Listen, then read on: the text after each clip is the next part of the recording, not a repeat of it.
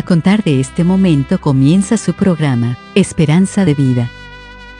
Un espacio de reflexión y la entrega de la palabra de Dios. Con la conducción del pastor Jaime Muñoz. Hola y muy bienvenidos una vez más a su programa Esperanza de Vida.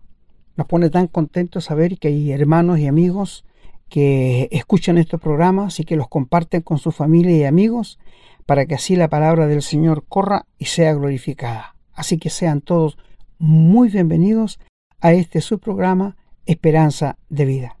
Ustedes saben que este programa lo único interés que tiene es informar qué Dios quiere de cada uno de nosotros, advertir qué espera Dios de cada uno de nosotros y mostrarles el camino correcto para que ustedes lo transiten, que nos mueve para gloria y honra de Dios.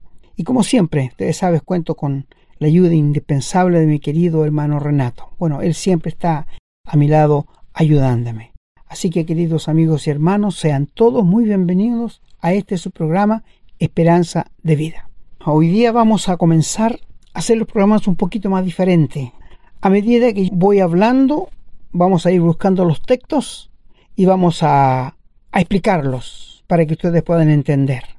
Y este programa lo hemos intitulado Es recto tu corazón para con Dios. Esto queremos hablar. Ahora, si les preguntara yo a cada uno de ustedes, ¿es recto el corazón de ustedes para con Dios?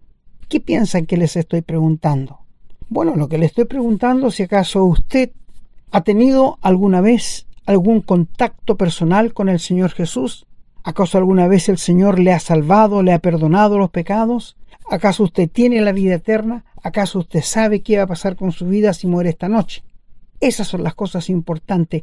Por eso ustedes jamás nos van a escuchar aquí hablar de religión, porque no es nuestro propósito hablar de religión. Como ya le hemos dicho otras veces, allí está toda la maldad, el engaño, el negocio que hacen los pastores con la gente en las religiones. Nosotros aquí hablamos directamente de Dios para ustedes, porque el único deseo e interés que nos mueve en obediencia a Dios es que ustedes que no conocen al Señor sean salvos y ustedes, queridos hermanos, que ya tienen a Cristo en el corazón, crezcan en la gracia del Señor Jesucristo para que puedan compartir la palabra con sus semejantes. Así que, queridos amigos y hermanos, el primer texto que vamos a buscar va a ser en, los, en el libro de los Hechos. Los Hechos, el capítulo 8 y el versículo 21. Vamos a leer un solo versículo. Usted después, si quiere leerlo, yo le aconsejaría que lo lea con toda tranquilidad porque tenemos mucho que hablar de este texto. Y como el programa se llama Es recto tu corazón para con Dios, vamos a leer este versículo y usted se va a dar cuenta al tiro de qué se trata. Quiero contarles un poquito si antes. Resulta que los hermanos fueron a predicar a Samaria Felipe y predicó la palabra de Dios y se convirtieron muchas personas. O sea, fue una predicación fabulosa. Y había un hombre allí que se llamaba Simón, que ejercía la magia y con sus artes mágicas había engañado tanta la gente de Samaria que todos creían que Simón era un dios.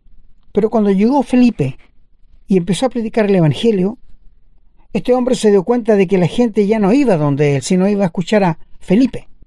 Y muchos se convirtieron al Señor Jesús.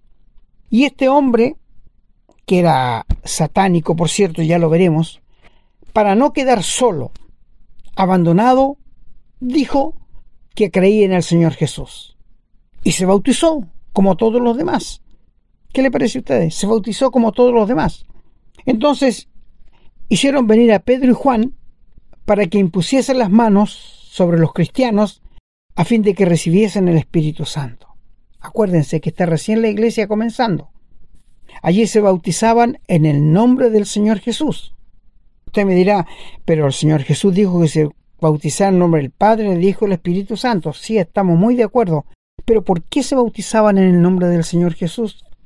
Acuérdese que había una gran persecución a todos los seguidores del Señor Jesús.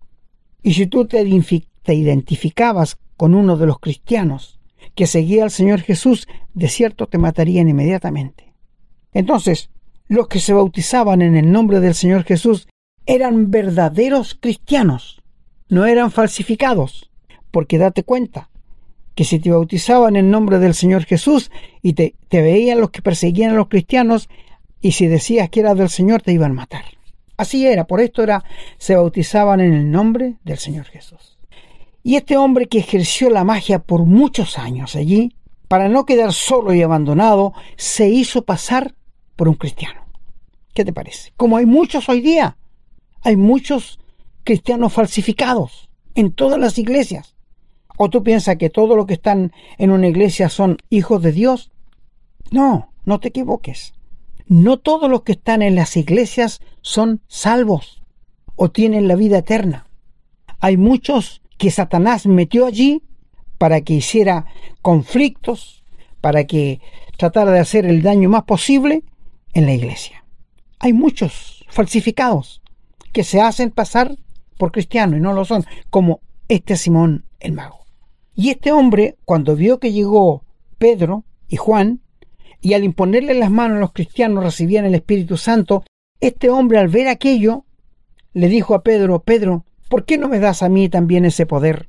Para que a quien yo le imponga las manos reciba el Espíritu Santo. ¿Cuánto me cobras por aquello? A lo que Pedro le dijo, tu dinero perezca contigo, porque has pensado que el Espíritu Santo, que el don de Dios, se obtiene con dinero. Y mire lo que le dice a continuación, tú no tienes arte ni parte ni suerte en este asunto, porque tu corazón no es recto delante de Dios. Vamos al 18 ahora. Cuando Simón vio que por la imposición de las manos de los apóstoles se les daba el Espíritu Santo, les ofreció dinero y le dijo, dadme también a mí este poder para que cualquiera que yo pusiese las manos reciba el Espíritu Santo. Entonces Pedro le dijo, tu dinero perezca contigo porque has pensado que el don de Dios se obtiene con dinero. Tú no tienes parte ni suerte en este asunto. Y ahora fíjense, porque tu corazón no es recto para con Dios. Porque tu corazón no es recto para con Dios. Por esto te pregunto yo a ti, ¿tu corazón es recto para con Dios? ¿Tienes la vida eterna? ¿Te acuerdas cuándo fue el día que naciste de nuevo? ¿Cuando Dios intervino en tu vida? cuando el Espíritu Santo te vino a morar y te hizo un hijo de Dios por la regeneración? Tú me dirás, bueno, yo me acuerdo cuando me bauticé. No, esto no tiene nada que ver con el bautismo, amigo. Nada. Esto tiene que ver con la realidad de la vida cristiana. Si nunca has nacido de nuevo, si nunca has sido regenerado por el Espíritu Santo, tú no tienes arte ni parte en la vida de los cristianos. No importa quién seas. Puede ser un pastor, puede ser un diácono, puede ser eh, un, obispo en una iglesia, no importa. No importa esto. Importa cuánto tú sabes de Dios en dentro de tu vida. O si tu corazón es recto para con Dios. Por eso te pregunto, ¿es recto tu corazón para con Dios? Es decir, ¿estás en armonía con Dios cuando lees su palabra? ¿Cuando oras? Porque si no es así, esto es lo mismo que te digo, tu corazón no es recto para con Dios. Tú no tienes arte ni parte entre los cristianos. Y mira lo que le dice Pedro a Simón, arrepiéntete, pues de esta tu maldad, y ruega a Dios si quizás te sea perdonado el pensamiento de tu corazón, porque él pensaba que dando dinero él podía recibir el Espíritu Santo.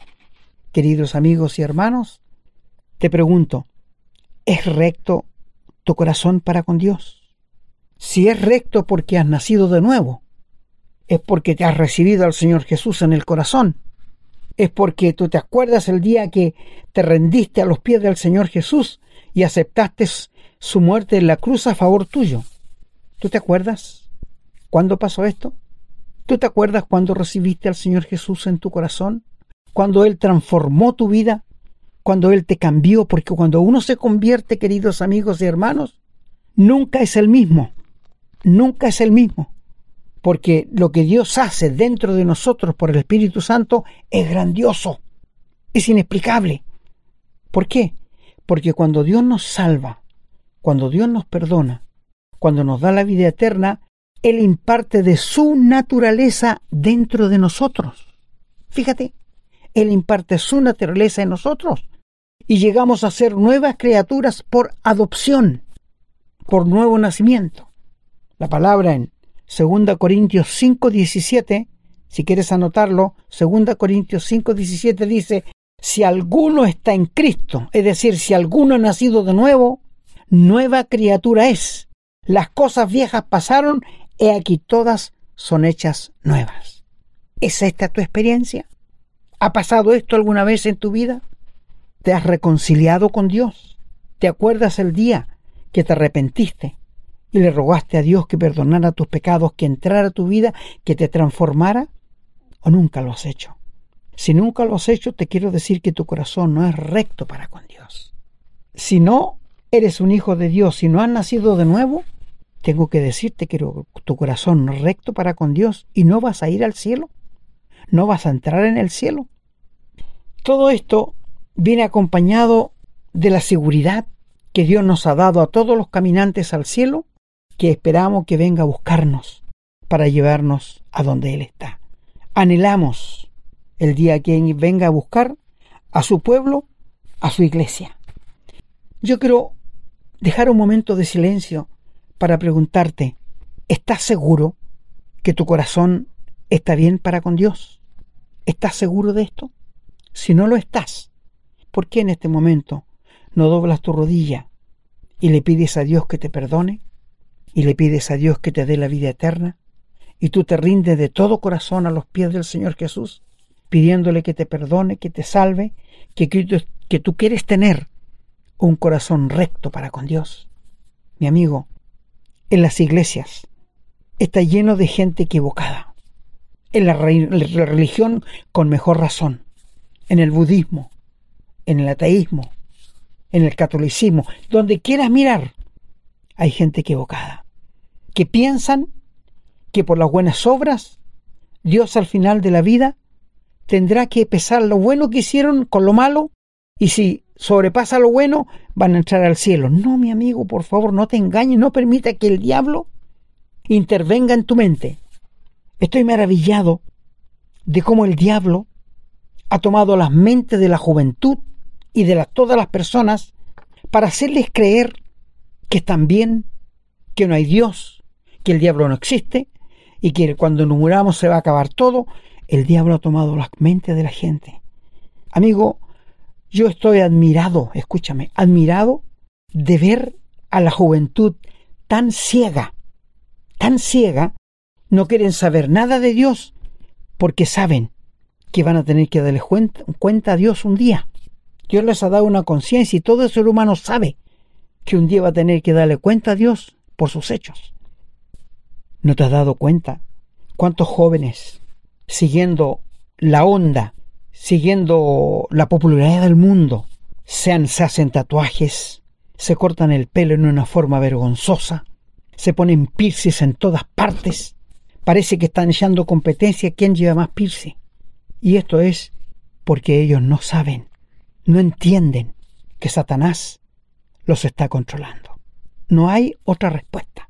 Aún en la política tengo que decirles que el diablo está tomando control de los políticos en dar una ley aprobando el matrimonio igualitario, aprobando que podemos matar a los niños dentro de los vientres de la madre, que una madre puede hacerlo. ¿Te das cuenta cómo el diablo ha ganado protagonismo en todos estos asuntos en la política? ¿Acaso los políticos están ciegos? No, es que están guiados por Satanás. Entonces, si te pregunto otra vez, mi amigo, ¿es recto tu corazón para con Dios? Acompáñame ahora al libro de los Salmos, el capítulo 78 y el versículo 57. Dice allí, está hablando del pueblo de Israel, dice que ellos se volvieron y se rebelaron como sus padres, se volvieron como arco engañoso, le enojaron con sus lugares altos, le provocaron a celo con las imágenes de talla. Lo oyó Dios y se enojó, y en gran manera aborreció a Israel. ¿Te das cuenta tú? Esto lo hizo Israel.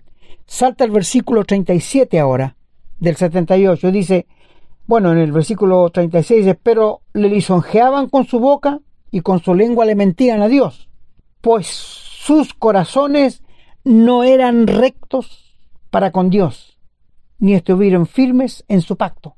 Pero él misericordioso perdonaba la maldad y no lo destruía, y apartó muchas veces su ira, y no despertó todo su enojo. Se acordó de que eran carne, soplo que va y no vuelven. ¿Cuántas veces se rebelaron contra él en el desierto? ¿Le enojaron en el yermo? Esto fue el pueblo de Israel. Pero mira, por favor, el versículo 37.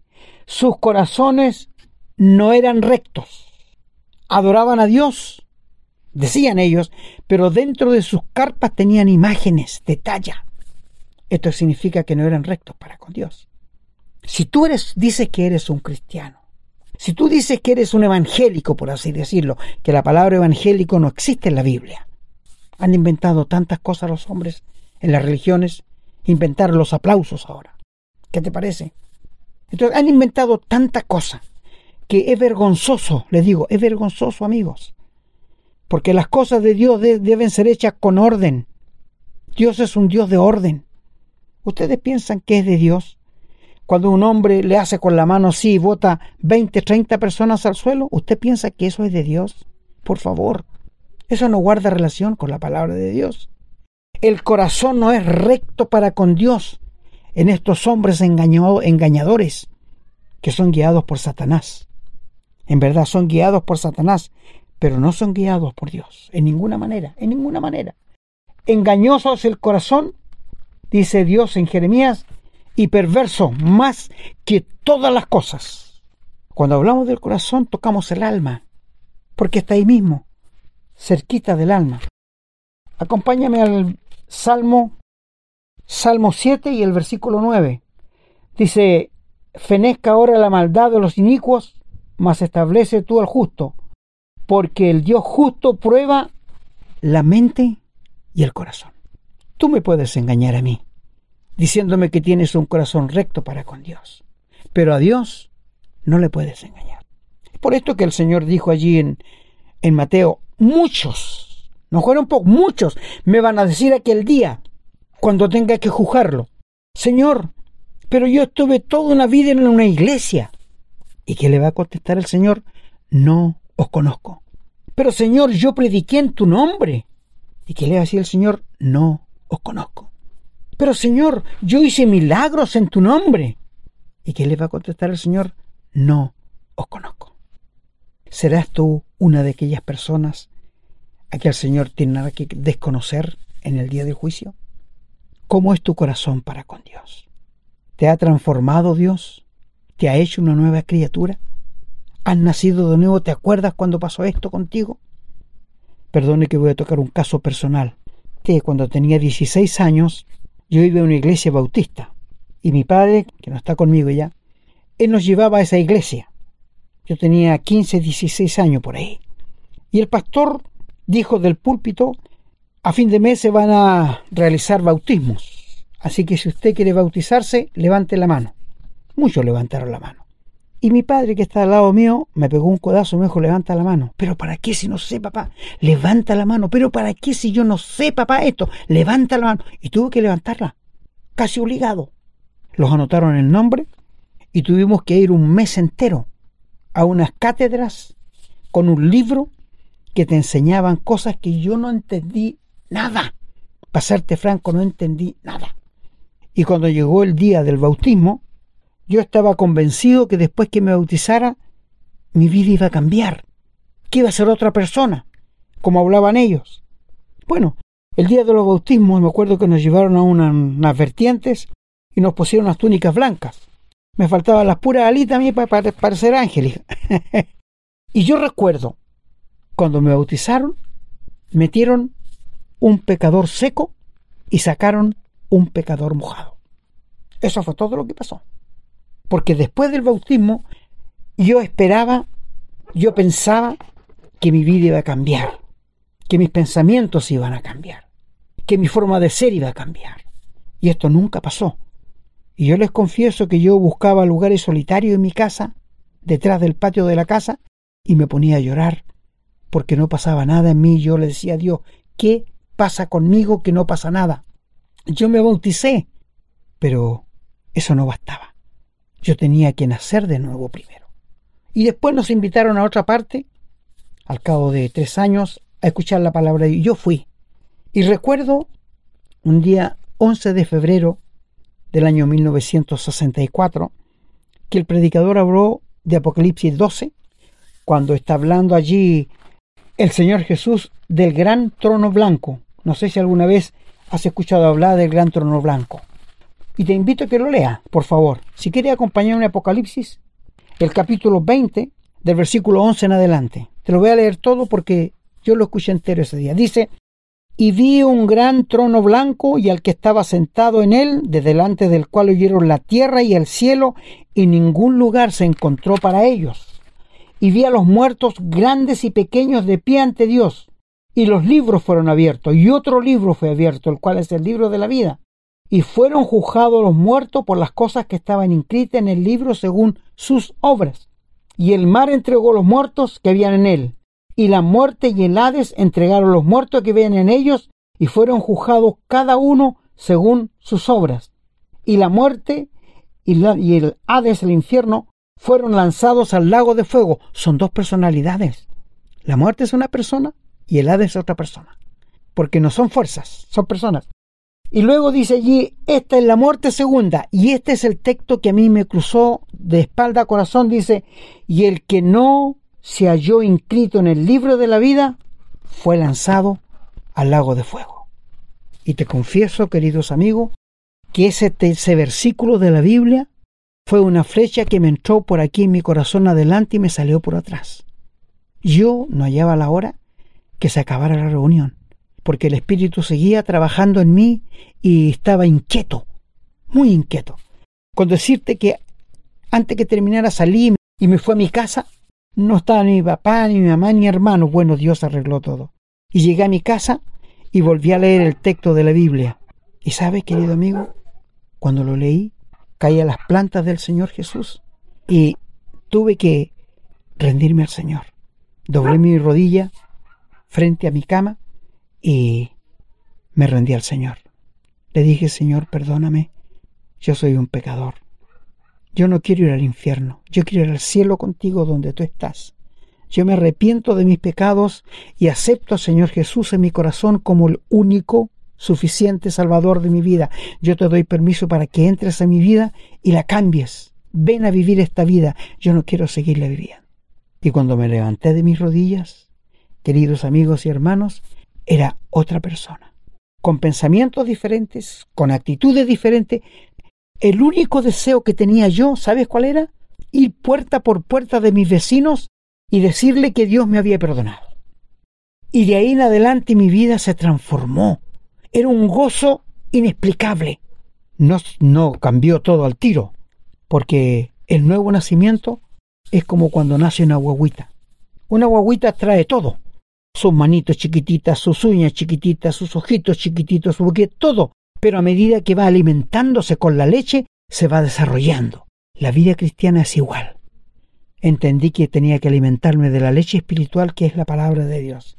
Y el gran conflicto era que no entendía mucho. Y yo quería, por así decirlo, le confieso, meter toda mi Biblia dentro de mí. Pero esa no era la idea. Me levantaba leyendo, me acostaba leyendo las escrituras. Y te voy a decir que me hizo mucho bien. Y aquí me tiene el Señor con la salvación, con la vida eterna, esperándole que Él venga a buscarme. Y si no viene, cuando Él me lleve, para mí será un gozo el poder irme con Él. Te pregunto, ¿Es recto tu corazón para con Dios? ¿Has nacido de nuevo? ¿Te acuerdas haber nacido de nuevo o no te acuerdas? Acompáñame al primer evangelio, Mateo. Mateo es el primer evangelio que hay en la Biblia. En el capítulo 5, 15, perdón, y el versículo 8. Mateo, el primer evangelio, capítulo 15, versículo 8. Mira, son palabras textuales del Señor Jesús que dice, este pueblo de labios me honra, mas su corazón está lejos de mí. Pues en vano me honran enseñando doctrinas, mandamientos de hombre. ¿Es este el caso tuyo? ¿Es este el caso tuyo, querido amigo? Mira, la religión honra a Dios, pero su corazón está lejos de Él. Esto es lo que pasa en la religión. El Evangelio de Lucas capítulo 16, si puede estar anotando, querido hermano. Lucas 16, el versículo 15. Entonces les dijo al Señor, vosotros sois los que os justificáis a vosotros mismos delante de vosotros. Mira ahora, más Dios conoce vuestros corazones, porque lo que los hombres tienen por sublime, delante de Dios es abominación. Qué palabra del Señor Jesús. Dios conoce tu corazón. Dios conoce lo interior de tu vida. Dios sabe todo lo que has hecho. He conversado con personas que me dicen, no, caballero, usted no sabe todo lo pecador que soy, todos los pecados que yo he cometido. Mi amigo, le digo yo, no hay ni un pecado tan grande que la sangre del Señor Jesús no pueda borrar. Y no hay nadie que se crea tan justo que no necesite el perdón por la sangre del Señor Jesús. Quizás hablo a alguien que se considera tan malo que no tiene perdón. No, todos tienen perdón. El Señor Jesús dijo, venid a mí todos, sin excepción, todos los que estáis cargados y trabajados, que yo les haré descansar. Yo sé que muchos seguramente estarán enojados conmigo por lo que yo estoy diciendo, que la religión, la mayoría, no tienen un corazón recto para con Dios y viven vidas miserables e hipócritas. Están pendientes que los demás lo vean, pero su corazón para con Dios, ellos saben que no están bien. Por esto dice aquí el Señor, los religiosos son los que se justifican a sí mismos delante de los hombres, porque ¿qué le interesa al hombre religión que bien con los hombres, pero no importa con Dios? Mas Dios conoce vuestros corazones, dice, porque lo que de los hombres tienen por sublime, que es su religión, delante de Dios, es una abominación. ¿Es recto tu corazón para con Dios? Acompáñame a Romanos, está después de los Hechos. Romanos, el capítulo 2 y el versículo 5. Allí dice, pero por tu dureza y por tu corazón no arrepentido atesoras para ti mismo ira para el día de la ira y de la revelación del justo juicio de Dios, el cual pagará cada uno conforme a sus obras. ¿Es recto tu corazón para con Dios o no? Y como el tiempo ya se nos ha ido, acompáñame al libro de Apocalipsis, el capítulo 2. Apocalipsis, el capítulo 2 y el versículo 23. Dice allí hablando a la iglesia de Yatira, y a sus hijos heriré de muerte, y todas las iglesias sabrán que yo soy el que escudriña la mente y el corazón, y daré a cada uno según sus obras. ¿Es recto tu corazón para con Dios? ¿Te has arrepentido alguna vez de los pecados y has ido al Señor Jesús para pedirle perdón, salvación y vida eterna? ¿O no te interesa eso? ¿Te interesa estar bien con los hombres? Lo que los hombres llaman sublime para Dios es una abominación. La religión para Dios es una abominación. No te olvides que quienes mataron al Señor Jesús no fueron los romanos, fueron los judíos los religiosos del tiempo del Señor Jesús, aunque ahora se quieran justificar. ¿Quién mató al Señor Jesús? Los judíos lo pidieron, los romanos solamente lo ejecutaron, pero ello es la religión popular como es la religión en el día de hoy. Te pregunto, ¿es recto tu corazón para con Dios? ¿Te acuerdas el día cuando naciste de nuevo? Cuando Dios intervino en tu vida y se transformó y te hizo una nueva criatura? Si esto nunca ha pasado a tu vida. ¿Por qué en este momento? No importa que seas miembro de una religión. No importa que te hayas bautizado dos, tres veces. No importa. Lo que necesitas es vida, no religión. ¿Por qué no le entregas tu corazón al Señor? ¿Por qué no te arrepientes y le dices, Señor, aquí estoy? Entra en mi vida, transfórmame, hazme una nueva criatura, pero hazlo de corazón. ¿Es recto tu corazón para con Dios?